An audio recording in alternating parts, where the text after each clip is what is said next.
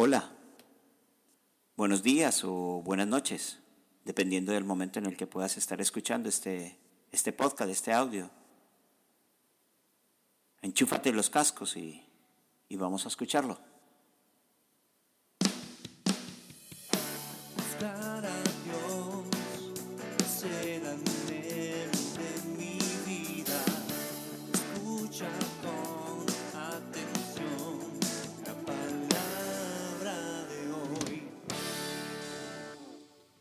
Yo soy Alfonso Gómez, Poncho, por si me quieres tratar de una forma más familiar.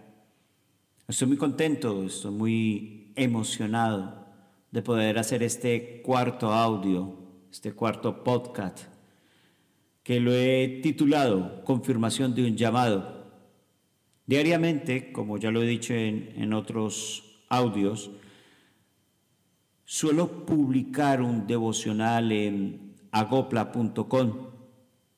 Son inspiraciones diarias. Lo que hago es coger historias mías, llevarlo a la luz de la palabra, demostrar mi resiliencia y así tratar de tocar las fibras de, de quizás lo que te puede estar pasando a ti o lo que me, me pasó a mí y te sirva de ejemplo a lo que tú tienes por delante. Este escrito lo realicé el 6 de febrero, el día que salía de España para radicalizarme, perdón, para radicarme en Inglaterra.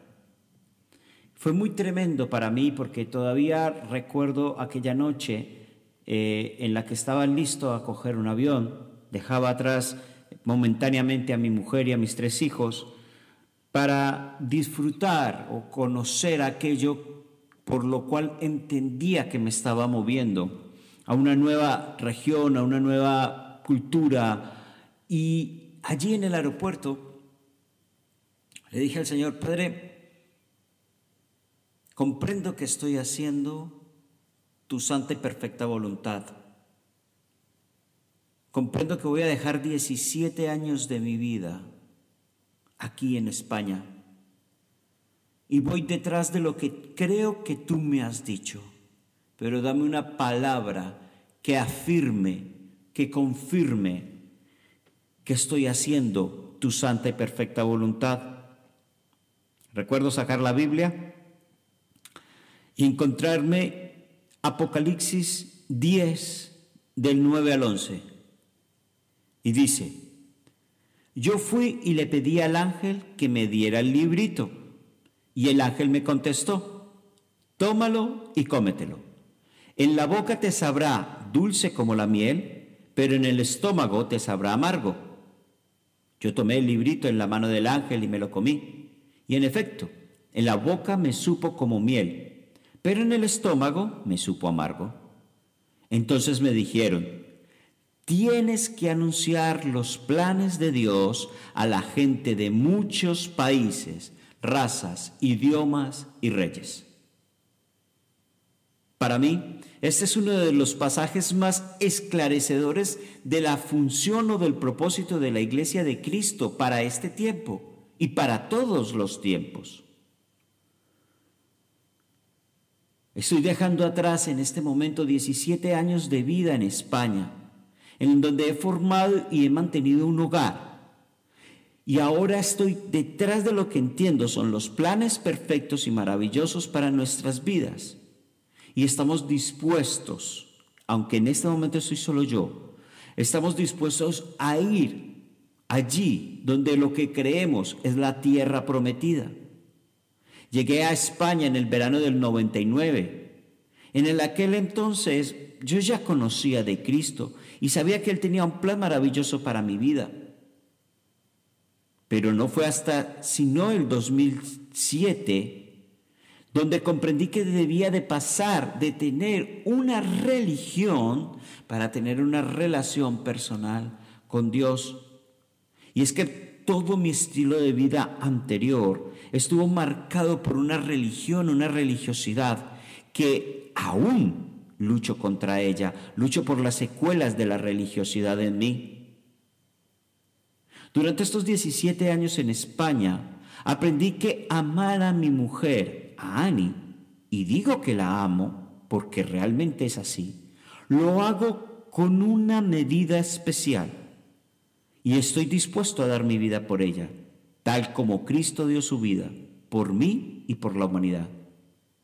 También aprendí que mi primera y única iglesia es mi familia, pues de nada me va a servir ser pastor, sacerdote o rey si no le he enseñado a mis hijos el verdadero sentir del amor hacia Dios y la extensión del reino de los cielos. También aprendí y comprendí que yo solo voy a tener autoridad, y cuidado con este dato que voy a dar, sobre aquello que amo. Por lo tanto, ese amor me llevará a la justicia, a la paz y al entendimiento sobre todo aquellos que somos administradores de la gracia divina, como lo somos tú y yo. Aprendí que ser pastor es oler a ovejas y aún recuerdo cuando fui a Lake District, las ovejas huelen realmente mal. Las ovejas huelen como los seres humanos que siempre olemos a problemas. También durante estos 17 años aprendí que ser humilde es una condición que solo el Espíritu Santo revela a los hijos del Padre para que le agrademos, para que Él sea exaltado. En este tiempo aprendí que ser primero significa ser el último en todo, pues los niños son los primeros en ser atendidos. También aprendí lo que es la honra. Aprendí a que ser honrado Aprendí cuál era el significado de es mejor dar que recibir. Porque en nuestra cultura hispanoamericana, tú que quizás estás escuchando esto en México o que estás viviendo en Estados Unidos, en Argentina, en Colombia, en Nicaragua, nos enseñan que es mejor ser orgulloso antes que ser vulnerable. Pues cuando tú eres sensible a la gente, la gente se puede aprovechar de ti. Por lo, por lo tanto, tarde o temprano te harán daño. También aprendí y comprendí que la guerra espiritual en la que vivimos es a muerte. El adversario no te quiere vivo ni a ti ni a mí. Y entre más daño nos haga, él más será feliz. Pues él realmente sí cumple su propósito, matar, robar y destruir. Y cuando digo esto es porque a nosotros se nos olvida cuál es nuestro propósito, nuestro destino y nuestro sueño que fue dado por Dios en el momento mismo de nuestra gestación, cuando nuestros ojos lo vieron a Él cara a cara. Sabía que tenía que dar, tenía la obligación de dar a otros el mensaje de la, de la salvación la, evangelización es una obligación. Por eso tenemos que transmitir este legado que Dios nos da. Sé que nada de lo que Dios me da me lo puedo quedar para mí. Yo debo de compartirlo con los demás. Por eso como acabo de leer esta joya de la palabra escrita en Apocalipsis 10, me quedo totalmente atónito, me quedo totalmente pasmado. Y reflexiono, pienso, ¿cuántas veces en nuestra vida hemos hecho un devocional, aunque sea pequeño, aunque sea corto? ¿O cuántas veces hemos leído directamente la palabra de Dios? ¿Cuántas veces hemos leído literatura cristiana donde está explícitamente escrita la palabra de Dios? Porque ¿quién al leer la palabra de Dios, después de leerla, los sentimientos se, se le han encontrado y le han hecho un nudo en el mismo estómago? ¿Quién no se ha comido este libro tal como el apóstol tuvo que hacerlo con esta revelación apocalíptica? Recordemos que la palabra de Dios es útil y sirve para todo en nuestras vidas. Es increíble cuando pasas de leer la palabra a estudiar el corazón de Dios. En ella tú puedes aprender de las finanzas. Te puede incluso servir como un recetario médico o alimenticio. Sirve para aprender de geografía, historia, anatomía y hasta sirve para entender cómo funciona el universo. Y es curioso, porque hay dos datos científicos. Una es la sustentación de cuerdas o la teoría de las cuerdas. Y me gusta como el científico Miku Kako dice, yo les puedo a ustedes demostrar cómo se formó ese, ese, esa teoría de cuerdas, pero al fin y al cabo hubo un gestor mayor en algunas versiones de la traducción hablan que Dios tuvo que haber hecho este movimiento de cuerdas para que funcionase. Por eso sigo reflexionando y traigo estas reflexiones para ti.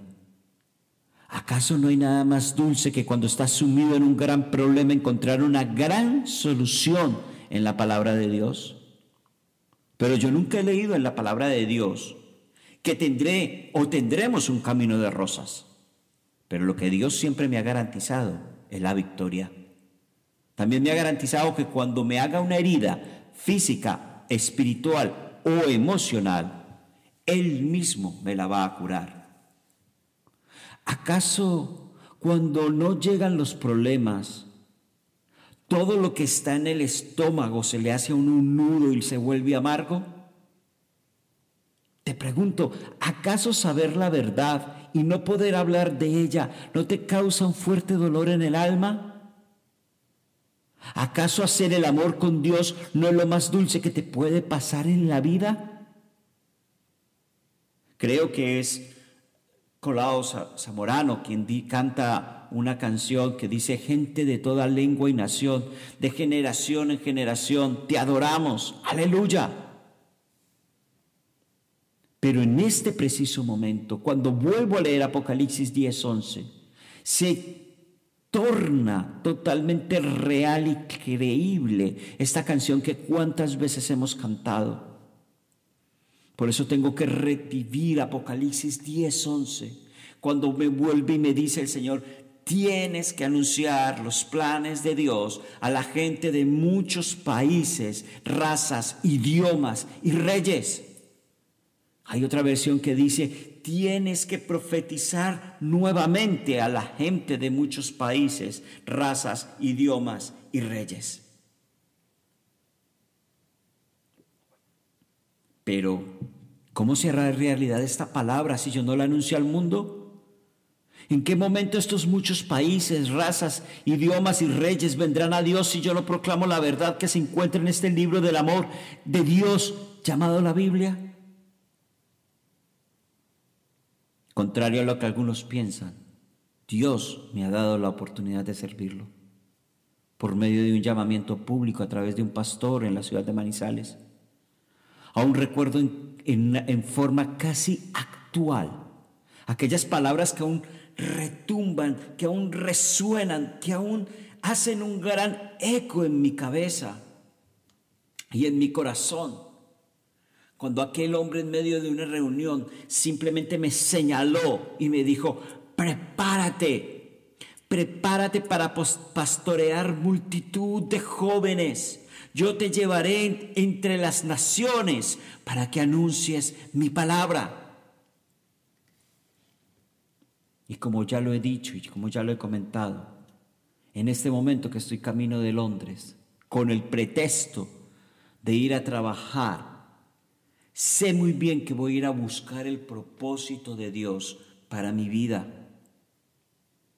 Tengo que ser sincero, no hablo inglés. Pero actualmente este es el idioma de las naciones.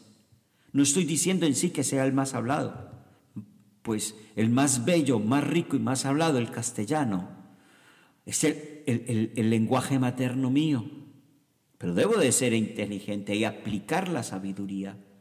Más si quiero ir, ir a predicar a las naciones, si quiero ir a Guinea-Bissau, si quiero ir a, Pakistán, si quiero ir a la India, si quiero ir a la China, tengo que hablar inglés. Definitivamente hay un propósito en esta etapa de nuestra vida, de nuestra vida familiar.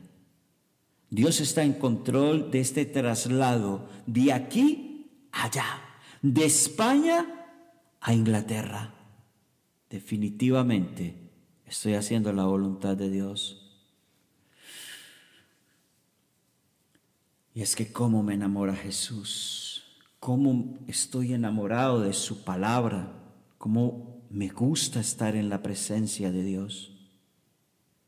Lo único que me falta por concluir es decir que a Dios sea la gloria, la honra y el poder. A Él y solo a Él voy a adorar. Yo no sé cuál es tu creencia. Yo no sé si tú estás tan apasionado por Dios como lo estoy yo. Pero yo sí sé lo que Dios ha hecho conmigo.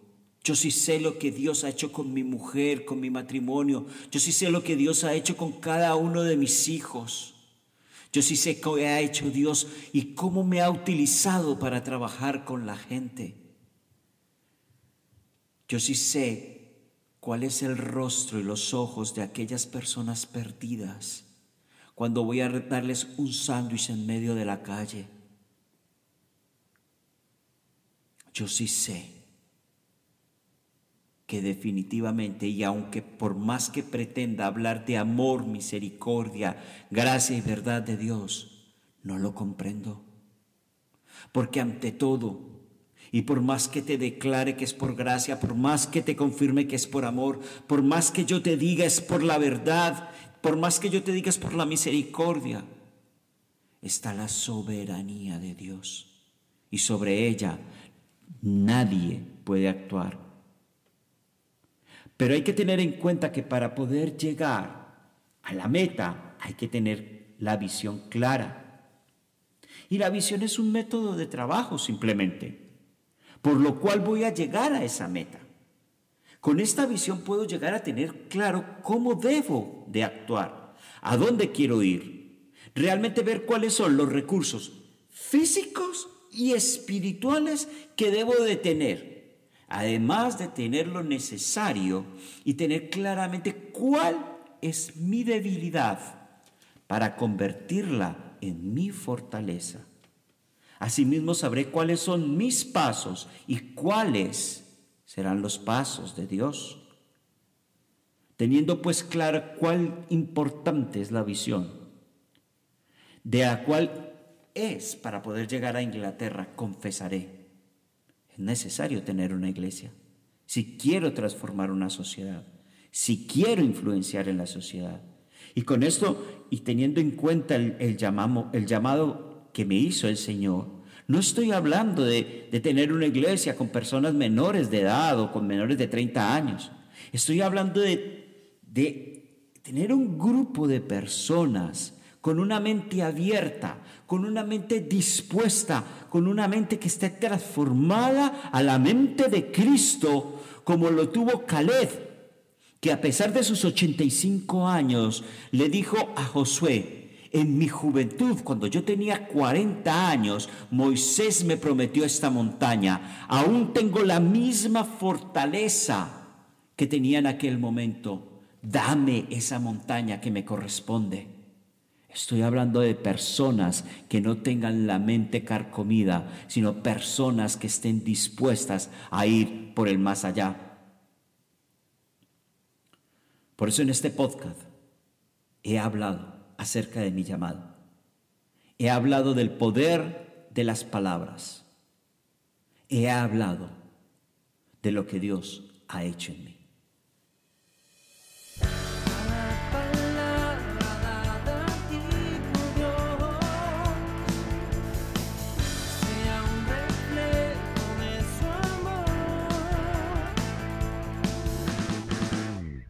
Gracias por escuchar completamente este podcast que he titulado Confirmación de un llamado.